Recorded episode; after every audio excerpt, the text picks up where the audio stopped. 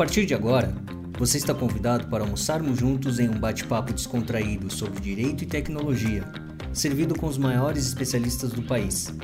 Seja muito bem-vindo ao Fome de Saber.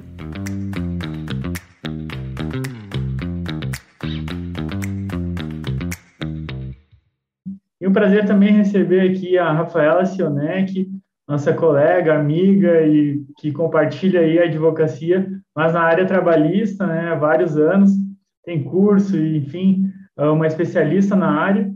Assim como o André também, André Coelho é nosso cliente de longa data aí da DVBox e também especializado na área trabalhista. Uh, e eu convidei os dois aí para virem aqui hoje falar pouco para nós, porque muitos, muitos clientes, muitos uh, interessados na DVBox vêm perguntando sobre a legalidade né, da pontuação por tarefas, da, do regime por peças, do regime por tarefas, como é que funciona isso na CLT, e nos atualizar também sobre como isso está acontecendo na jurisprudência, né? Então, vamos lá, sem muita enrolação, para as nossas três perguntas, né? E a minha proposta é a gente começar com a Rafa e aí depois o André fazer a segunda parte, pode ser? Tranquilo. Fechado. Beleza. Então, a primeira parte é a seguinte: como funciona o regime de tarefas na CLT e como é na prática a sua aplicação? Perfeito. Primeiramente, bom dia, boa tarde a todos aqui. Também não sei se já almoçaram ou não. É, antes de mais nada, quero agradecer a oportunidade, Edu, por, na, pra, pela nossa parceria, que já é de tempos, mas a oportunidade de estar aqui hoje pela DV Box, e principalmente falando de um tema que eu tenho certeza que é, é de interesse da grande maioria de nós advogados, né? Principalmente quando a gente passa a compor uma equipe, a crescer o escritório, e não só no meio jurídico, mas também de todas as empresas, em especial pela realidade que nós estamos atravessando agora.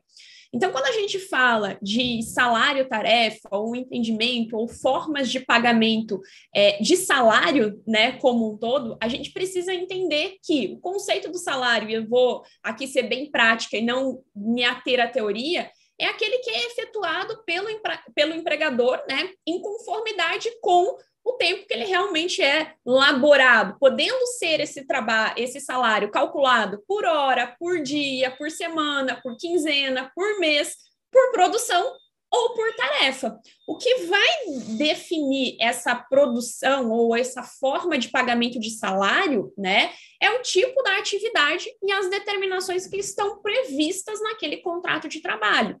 Então, o que, que acontece? Nós, advogados trabalhistas, muitas vezes, né, a gente fica muito fechado no conceito de salário ou determinação de contrato, aquele tradicional 44 horas semanais ou 40 horas semanais, ou um salário mensal, ou um salário quinzenal, que a gente acaba se esquecendo das outras determinações e possibilidades que existem dentro da CLT para a definição do salário. E aí, lá no artigo 78 da CLT, a gente tem essa definição, né, a, do, da possibilidade do ajustamento, né, ou da determinação do salário ser ajustado por tarefa. Então, por mais que a gente vai, é, por mais que a gente esteja acostumado a pensar no salário só no modo no mensal ou por hora, muitas vezes, ele existe por tarefa. E o que, que é essa remuneração por tarefa, então? Muitas vezes a gente chama o, tarefa, o, o pagamento do salário de tarefa por tarefeiro. Então, o empregado tarefeiro, né, é aquele que vai receber justamente pela produtividade que ele fez, por aquela tarefa, a conclusão daquela tarefa. Então, o modo e a forma de contratação dele não se dá pela disponibilidade das horas que ele está, mas sim pela conclusão das tarefas que foi é, foram designadas ou que foram repassadas. Essa é a grande diferença que a gente encontra, né? Vamos assim dizer, em termos teóricos e práticos, quando eu estou delimitando uma jornada, um contrato normal, vamos assim dizer, que nós estamos habituados e acostumados, quando eu estou olhando para o contrato de tarefa, para o tarefeiro. Então, eu dei para ele ali, vamos imaginar, falando no meio jurídico, olha, você tem três petições para fazer. Então, a tarefa dele, ele vai receber pela conclusão dessas três petições aqui, sendo bem prática, né? Vou passar para o André para ele complementar aqui, fazer as considerações da, das nossas delimitações. Obrigado, Rafa. Obrigado, Edu. Boa tarde para todos que estão nos assistindo agora. Grande prazer estar aqui com a DV Box, com o Edu. É, já é um parceiro de longa data. É, bom, eu quero acrescentar é, assim, a minha visão, Edu, com relação a isso, é, que é o seguinte: eu vou completar agora em janeiro 32 anos de advocacia. Então, é, eu já vi muita coisa, né? Assim, já vi acontecer muita coisa, é, muita mudança de forma de ver a relação de trabalho nesses anos todos na prática, né? Porque fiz muita audiência, é, fiz muito, já fiz muito, é, muita advocacia patronal e ultimamente faço muita, muita advocacia para o trabalhador, né? É, e Rafa, eu vi uma mudança acontecer, especialmente nos últimos cinco anos, sem precedência, sem precedência, que é justamente o fato de termos a possibilidade de novas modalidades de contratação, novas modalidades de salário ou pagamento, o nome que quiser dar em relação a isso. Vi, estamos vendo acontecer, na verdade, uma modificação na mentalidade da relação é, capital-trabalho. Por outro lado, vejo também uma necessidade premente, urgente, de uma regulamentação de algumas coisas. Eu acho que a livre, a, a livre iniciativa de contratar tem que acontecer, é uma realidade, mesmo que alguns não queiram, isso já é uma realidade, não é? Mas alguma coisa precisa ficar regulamentada para a proteção do trabalho daqueles, especialmente trabalhadores mais simples. Essa é a minha visão. Só para complementar, é, o que eu percebo é que nem a doutrina, nem a jurisprudência estão acompanhando com a velocidade que precisa esse tipo de mudança que a gente está assistindo. Verdade, verdade. Não, com certeza, é uma coisa aí que vem tomando muita força nos últimos anos, né, gente? Então, uh, acho que até a gente mesmo dá uma arriscadinha aí, né, em relação à jurisprudência quando a gente assume a pontuação por tarefas, alguns só como única remuneração ou paga como uma gratificação junto com um salário fixo, né? E aí eu queria ver com vocês, assim, é possível que a empresa e o trabalhador estipulem, realizem um contrato seletista, né, carteira assinada, e somente baseado em tarefas, sem estipulação nenhuma de horário? E como é que a Justiça do Trabalho hoje lida com isso, Rafa? Bom, vamos lá. Vamos lá, essa é uma das perguntas mais espinhosas que a gente tem, né? Que a gente vai se deparar na live de hoje. E, e, em relação ao que o André mencionou, até fazendo uma complementação e respondendo a pergunta, a gente tem visto também a jurisprudência se posicionar de uma forma diferente. Então, fazendo um cenário para chegar na tua, na tua pergunta, Edu, o que, que acontece? É, o direito do trabalho, e principalmente a, justi a justiça e a jurisprudência trabalhista, ela se desenvolveu de uma forma muito paternalista, né? Até mesmo pelo princípio que a gente tem, o princípio da proteção, e, e, muitas vezes esse princípio da proteção ele é aplicado é, a todo momento, de uma forma imperativa, até mesmo em sentido contrário do que determina o próprio Américo de Plá Rodrigues quando fala do princípio da proteção, quando ele deve existir, né? Ele deveria ser um sinal de alerta, não um sinal verde de estou valendo a qualquer momento. E isso faz com que a jurisprudência também, em relação às questões de delimitação de jornada, delimitação de contrato e outras situações que venham a ser discutidas em juízo, tenha um olhar protetivo. E isso também vai refletir quando eu estou definindo, delimitando, né, justamente um tarefeiro. Se a gente olhar na essência do que seria um tarefeiro, né, um salário por tarefa, por produção, seria, seria aquele empregado que ele vai receber por aquilo que ele fez, por aquilo que ele eminentemente produziu, né? Independente independentemente de condições, enfim. Agora, o que, que acontece? Eu estou falando ainda de uma relação, de um pacto, de um vínculo de emprego. E esse pacto, esse vínculo de emprego, por sua vez, tem algumas particularidades que a gente deve observar. E uma delas é que o tarefeiro, ele não está excluído do rol dos direitos sociais lá no artigo 7 da Constituição Federal. Então, a ele também se aplica o artigo 7 na condição de empregado, e a ele também se aplica o artigo 58 da CLT na delimitação do que é a jornada de trabalho. Então, em relação a você receber por tarefa, nós não estamos isentando, vamos assim dizer, é, totalmente o pagamento ou excluindo o pagamento ou a possibilidade do pagamento dessas horas extras. Por quê? O trabalho por tarefa, por produção, por peça, ele vai consistir justamente nessa modalidade no qual a, a remuneração ela não está diretamente relacionada à jornada de trabalho, mas quando ele é produzido pelo empregado. No entanto, essa contraprestação deve respeitar aquilo que a gente delimita como limite constitucional. É assim que a jurisprudência ela vem, né, justamente se posicionando em relação aos tarefeiros. Hoje a gente tem uma visão uh, até então mais ali, vamos assim dizer, é, modernizando esse entendimento. Pouquíssimas ainda jurisprudências a gente se depara com essa situação. Por quê? por conta desta visão de proteção, porque eu ainda consigo ter essa delimitação. Mas tem algumas particularidades, né? Quando a gente vai falar em hora extra do tarefeiro, eu vou deixar o André complementar essas questões aqui.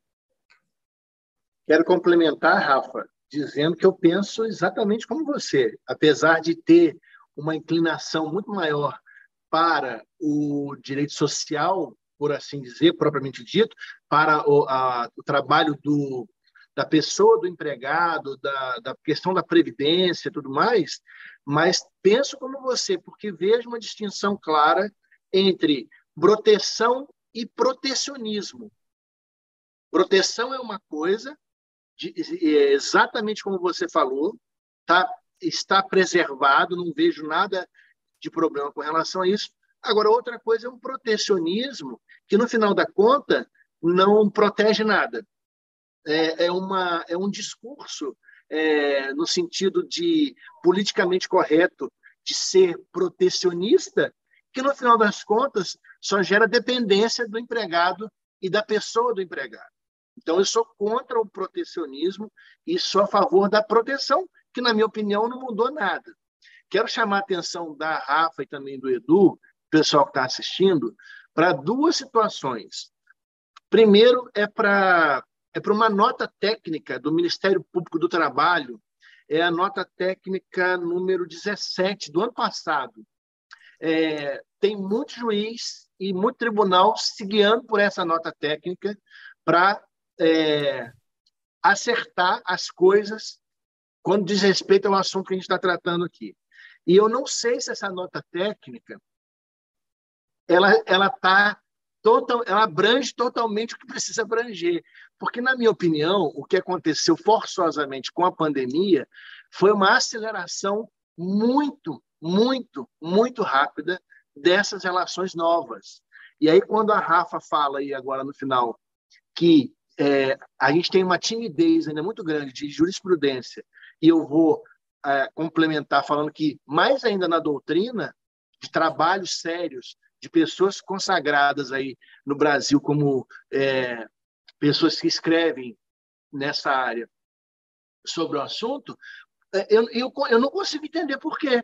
Porque a tendência dessa situação, dessa, vamos chamar assim, dessa flexibilidade em termos de contratação, é cada vez maior.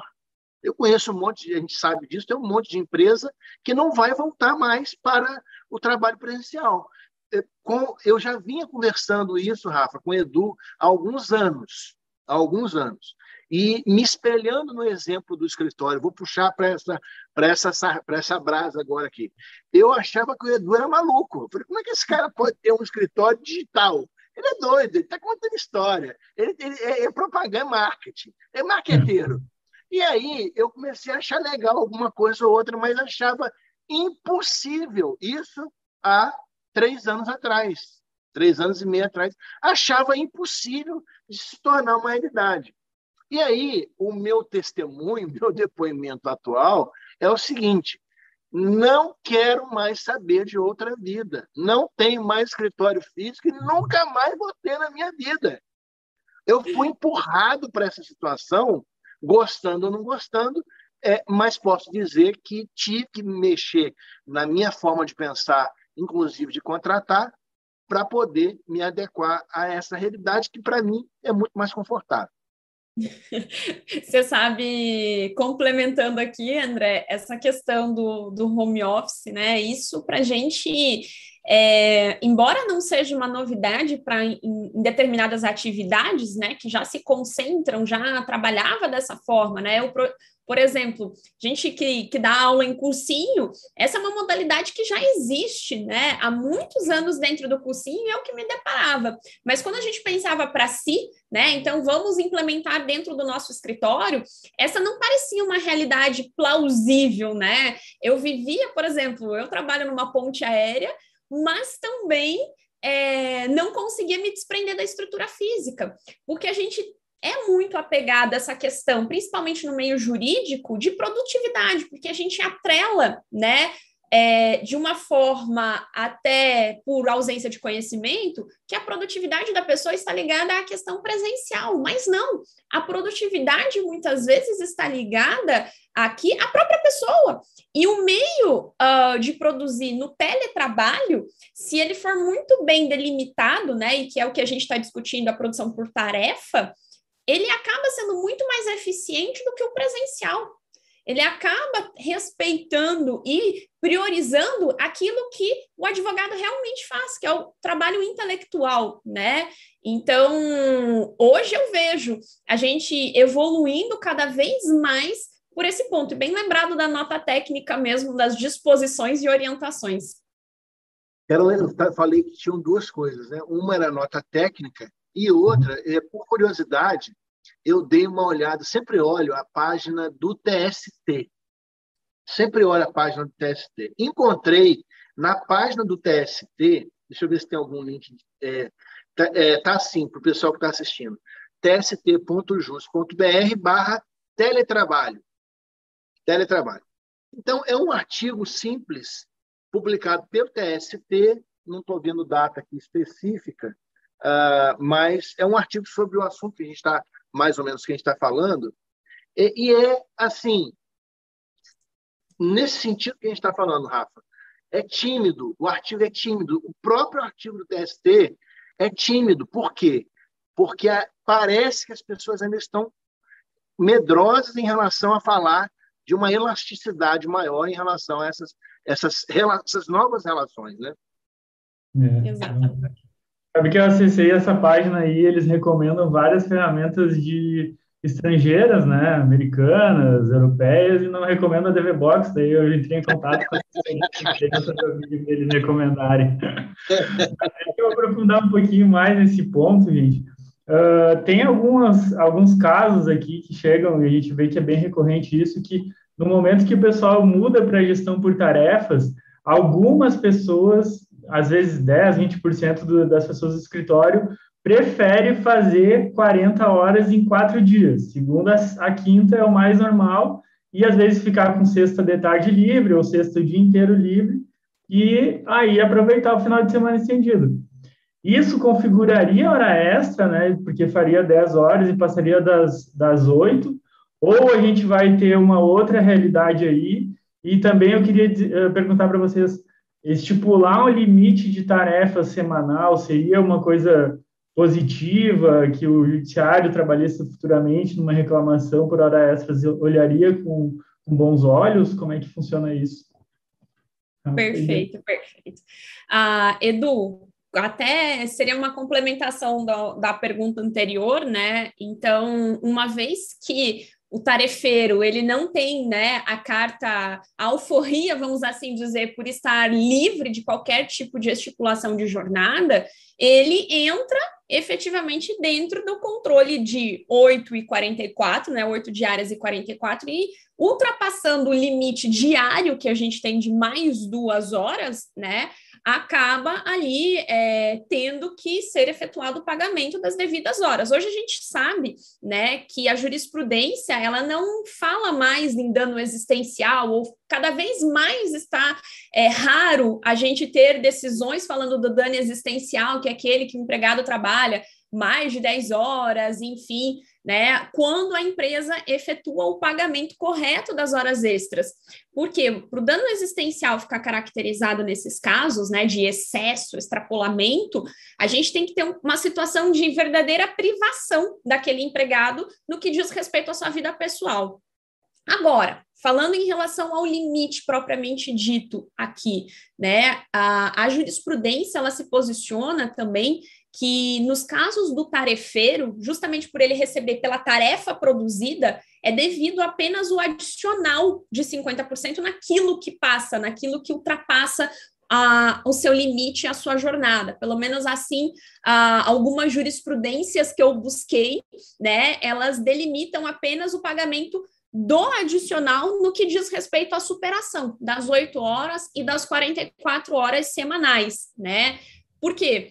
O entendimento é que o valor ele já remunera o tempo despendido para a concepção da tarefa.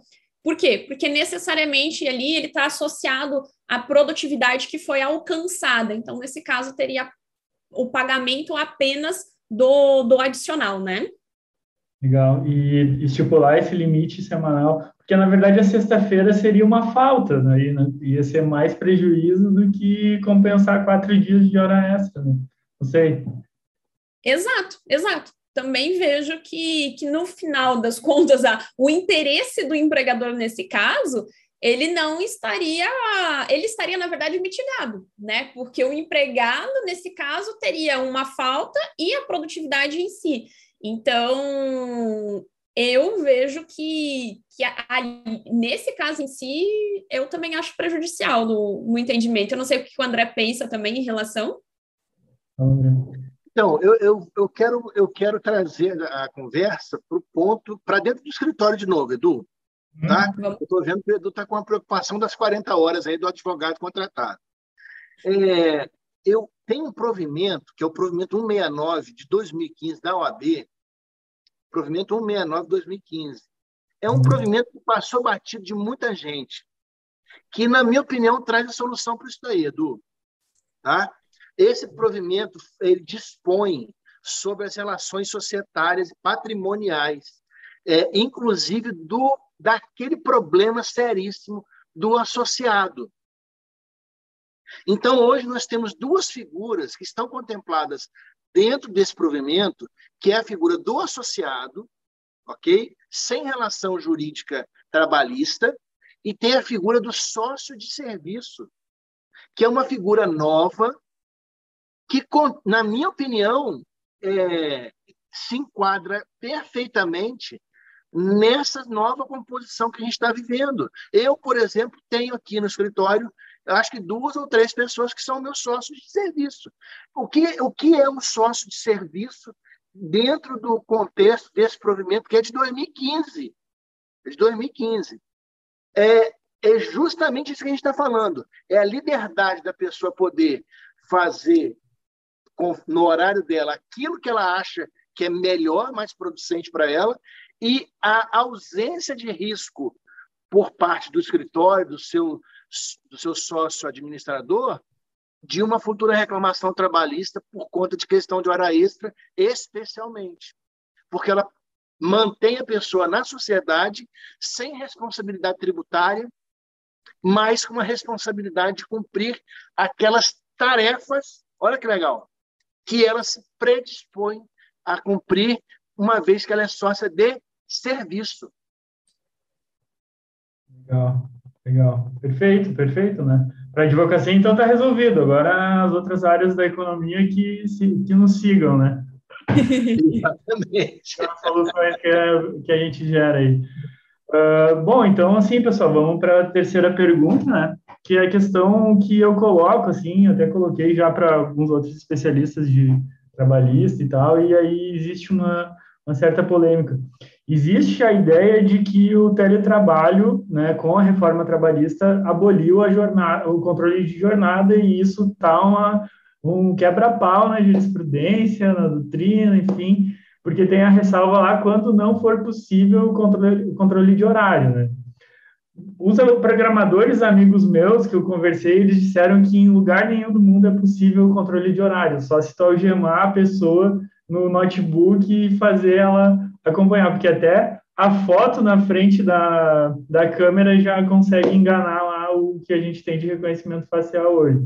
Mas, enfim, uh, constando que não tem como fazer, nos casos que não tem como fazer esse controle de horário, a gente teria outro regime que não fosse o controle de horário para a gente escolher na CLT, que seria o, o regime de tarefas. E aí, esse regime de tarefas é obrigatório ou não? No sentido de, de ser obrigatório, assim, se não tiver regime nenhum, o que o reclamante falar é, é o que vale, né? Ou estou errado? Desculpa que eu não sou advogado trabalhista, né? Mas vamos lá, trabalhando essa ideia, assim, como é que vocês veem essa questão? Bom, vamos lá. É, o teletrabalho, de fato, né, tem essa discussão gigantesca sobre a possibilidade de controle ou não controle, né?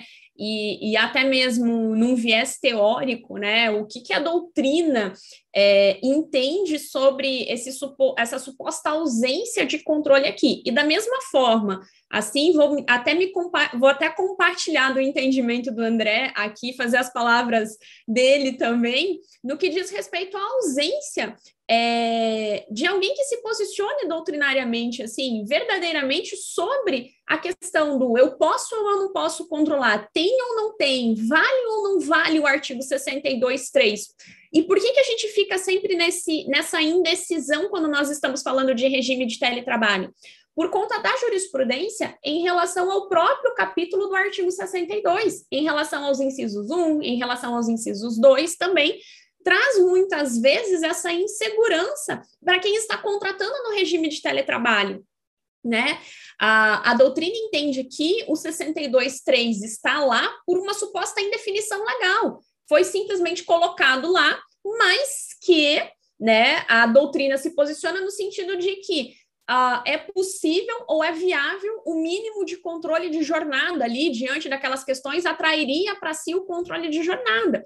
Mas aí, Edu, eu chamo atenção as situações em que o empregador fica vulnerável, né? E até mesmo nós, dentro do, dos nossos escritórios, ao contratar uma equipe, que é a situação de que a pessoa muito bem pode entrar, fazer o login, estar logado. Ah, então vamos fazer. A gente tem possibilidade de controlar o login dela. Mas, na verdade, ela só fez o login e está assistindo televisão para dizer que ela está na ativa, está trabalhando, né? Então, assim, nós ficamos refém de uma situação que na legislação está previsto a ausência do controle dessa jornada, ao simplesmente delimitar o regime de teletrabalho, mas que a jurisprudência, e aqui dominante na área trabalhista, entende que o regime de teletrabalho é simplesmente passível de, de qualquer tipo de controle. E na mínima possibilidade de controle, eu deveria atrair esse controle. O que eu entendo que é errado, porque o que, que acontece? Se eu estou dentro do teletrabalho, eu não sei se eu estou fazendo agora. Agora eu estou fazendo uma live. Se eu fosse empregada, será que meu empregador ia saber que eu estou na live? Será que meu empregador ia saber que eu vou sair daqui e vou almoçar e vou descansar por mais uns 40 minutos, uma hora? E daí daqui a pouco eu vou, eu vou levantar e vou. Então, assim, a gente está partindo para um pressuposto de um regime de teletrabalho que não tem acontecido na prática e que, principalmente no meio jurídico, não é o que acontece. Né? Esse, esse regime fixo de controle e delimitações. Então, nós estamos indo por um caminho que muito me preocupa pelo inter, pela interpretação que a doutrina está fazendo em relação ao artigo 62.3 quanto à exclusão do teletrabalho na jornada. E, de igual modo, né, nós estamos aqui nos deparando com as primeiras decisões de teletrabalho baseada já na reforma trabalhista. Então, e a jurisprudência também tem esse sentido. Ah, houve o controle. Mas como é que a gente vai dizer que houve esse controle? Houve o controle de login e de entrada, houve o controle, houve a, a efetivação da realização daquele trabalho, isso aqui fica muito temerário para a empresa. Por isso que eu vejo que ah, o que a gente trouxe do regime da delimitação é, de tarefa, ele passa a ser uma forma muito mais segura para os escritórios, para as empresas de pagamento de remuneração né? Ah, Rafaela, mas o ônus da prova, quando eu estou numa ação do teletrabalho, é, não havendo contraprova do empregador, esse ônus recai né, a, para o empregado, porque é o direito dele, é, é, um direito potestativo dele, é ele que está postulando, né? Então, ele que tem o, o ônus dessa prova aqui para a comprovação desse regime. Só que isso também a gente sabe, gente, que infelizmente dentro do processo do trabalho, ele é uma caixinha de surpresa. Né? Se, o, se o juiz tem um entendimento do que a gente estava falando aqui, mais paternalista, de um protecionismo muito maior, a tendência é que ele olhe para o empregador e fale assim: então me comprove que efetivamente ele estava num regime de teletrabalho, né? E, e invertendo toda a situação, toda a posição. Então, buscar meios e alternativas dentro do teletrabalho que garantam uma segurança jurídica maior, como o pagamento por peça, né, o pagamento por tarefa do que a gente está falando, eu vejo que é uma saída muito mais viável, seja ela em termos de segurança jurídica e economicamente falando também, né? Então, deixa eu pegar uma, uma onda nessa, nesse papo aí. É, ontem, eu, eu participo de um grupo de WhatsApp de advogados trabalhistas de todo o Brasil. E aí fizeram a seguinte pergunta, eu achei ótima pergunta, falei, pronto, vai resolver meu problema amanhã com o Edu. É, de quem é o ônus da prova no caso de teletrabalho? Aí eu fiquei quietinho para ver o que o pessoal ia falar, né? A melhor resposta foi a seguinte, a melhor resposta foi a seguinte, do jeito que a coisa anda, a melhor coisa a se fazer, aí a pessoa perguntou, você está por quem? Pela empresa ou pelo empregado? Aí responderam, pelo empregado. Olha, a melhor coisa a fazer é produzir a prova, porque atualmente no Brasil a gente nunca sabe para que lado que vai ser invertida a prova. Então, no, no, no, no último caso, produz a prova. Mas eu quero trazer uma outra referência que é muito legal. Com essa, com essa situação nova que a gente vive, eu estou tendo a oportunidade de trabalhar é, na área previdenciária para alguns brasileiros no Japão. E é muito legal essa relação, Edu, muito legal, muito legal. Por conta do convênio e tal, aposentadoria da turma e tal. Uhum. Então, eu tenho alguns, alguns clientes que trabalham em, em indústrias de beneficiamento de carne suína. Olha que legal, olha como é que é a legislação japonesa com relação, olha que coisa bacana com relação a isso. Lá é assim, a lei diz o seguinte: você tem que produzir tantos quilos de suíno nesse dia. Se você vai entrar 8 horas da manhã, 10 horas da manhã ou meia-noite, o problema é seu. Você tem que produzir naquele dia. Produziu, se você vai levar uma, duas, três ou quatro horas, problema também é seu. Você tem que entregar. Eles têm essa, esse conceito de entrega. Entregou, resolveu o problema. Então, não tem relacionamento com o tempo.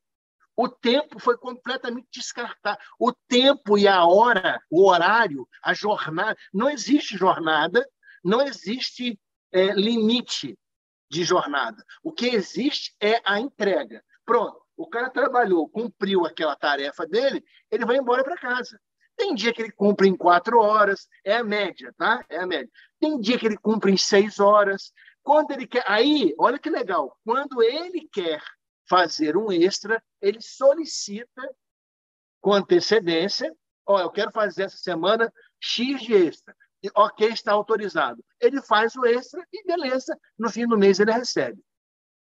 Então, essa é uma referência que eu acho que é muito legal, que eu acho que a gente precisa trabalhar nesse sentido de mostrar isso uh, para que futuramente o Brasil chegue a essa condição. Agora, para complementar, a minha grande satisfação que eu tive de encontrar o BI, talvez o Edu possa explicar melhor o que é o BI. Quando eu vi o BI, que é, um, é uma ferramenta dentro do DVBox, Eu não entendi bolufa, porque aquilo não fazia sentido nenhum para mim.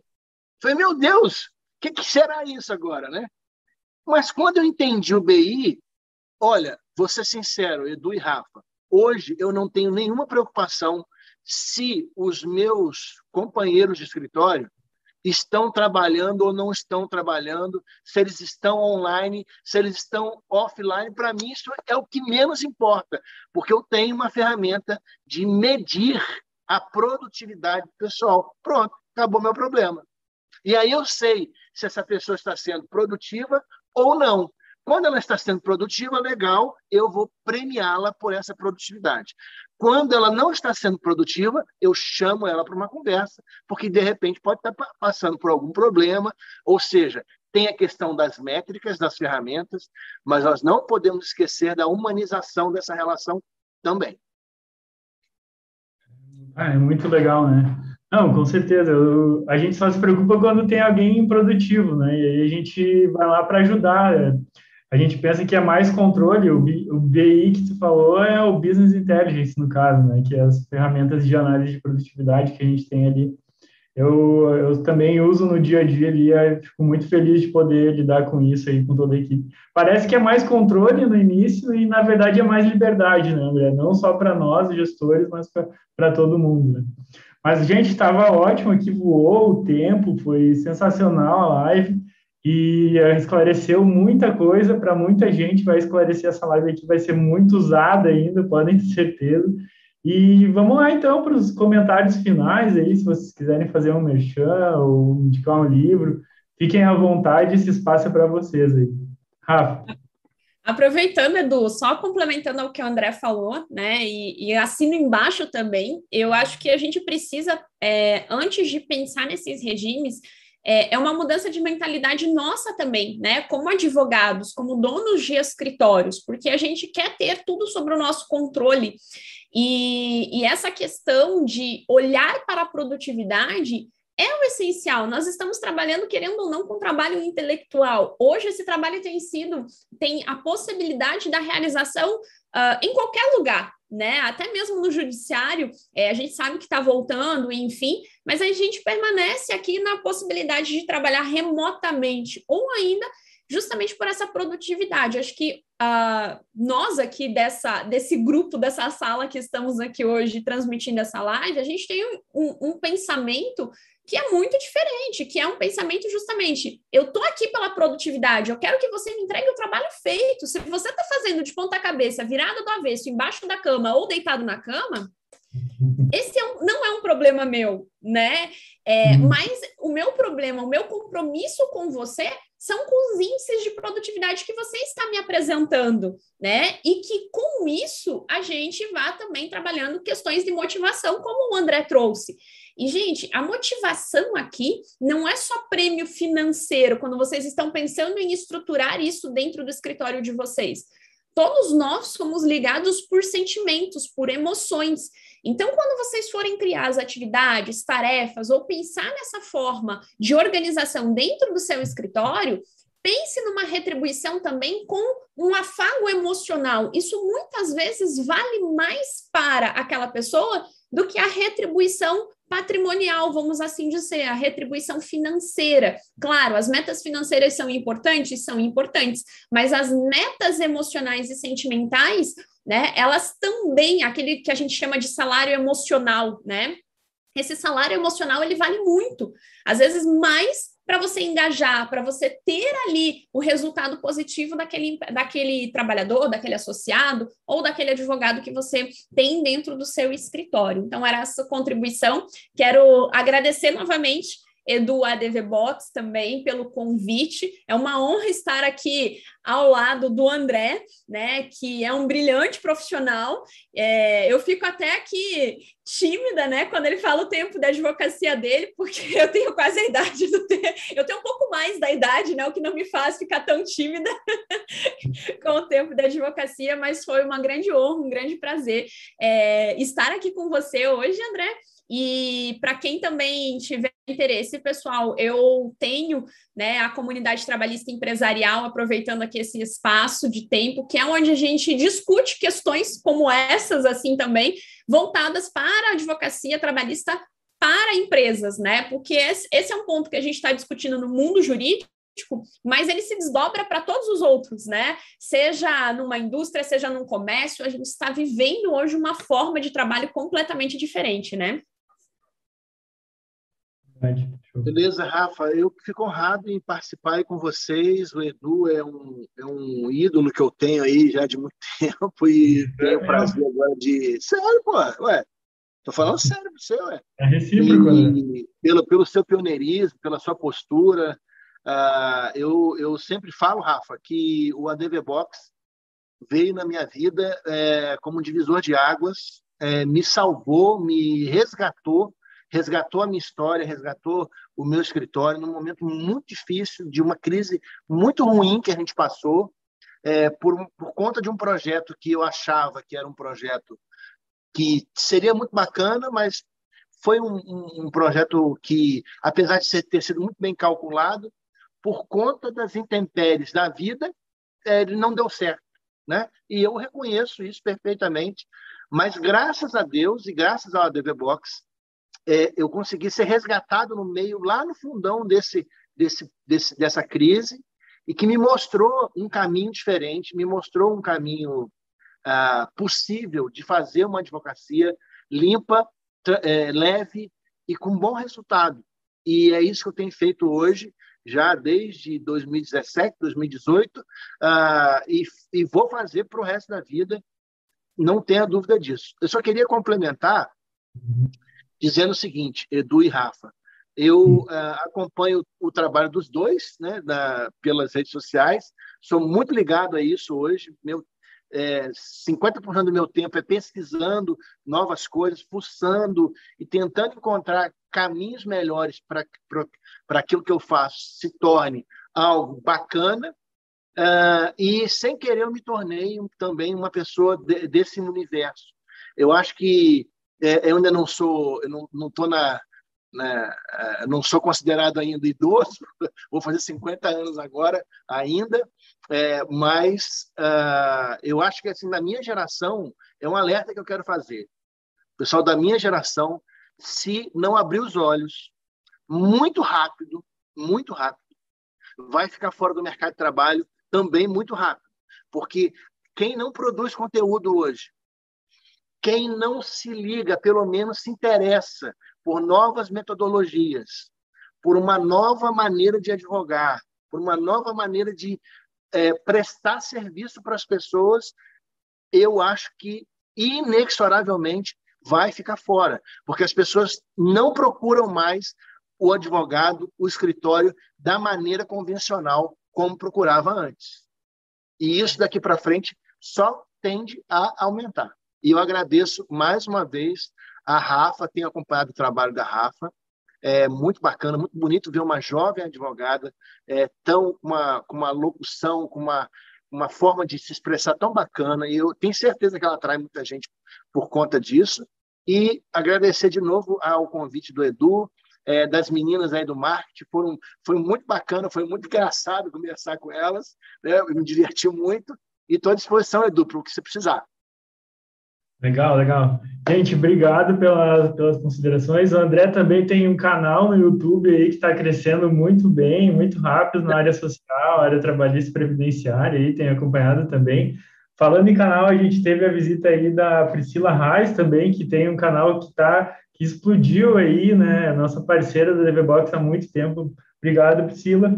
O Rômulo também tinha feito um comentário aqui sobre uh, Cadê do Romulo aqui? Tem muita gente comentando, né? Ficou lá para registro de horário por exceção, né? Sobre essa questão aí das horas extras que a gente pode deixar depois explicado aqui nos comentários, né? Na descrição do vídeo também.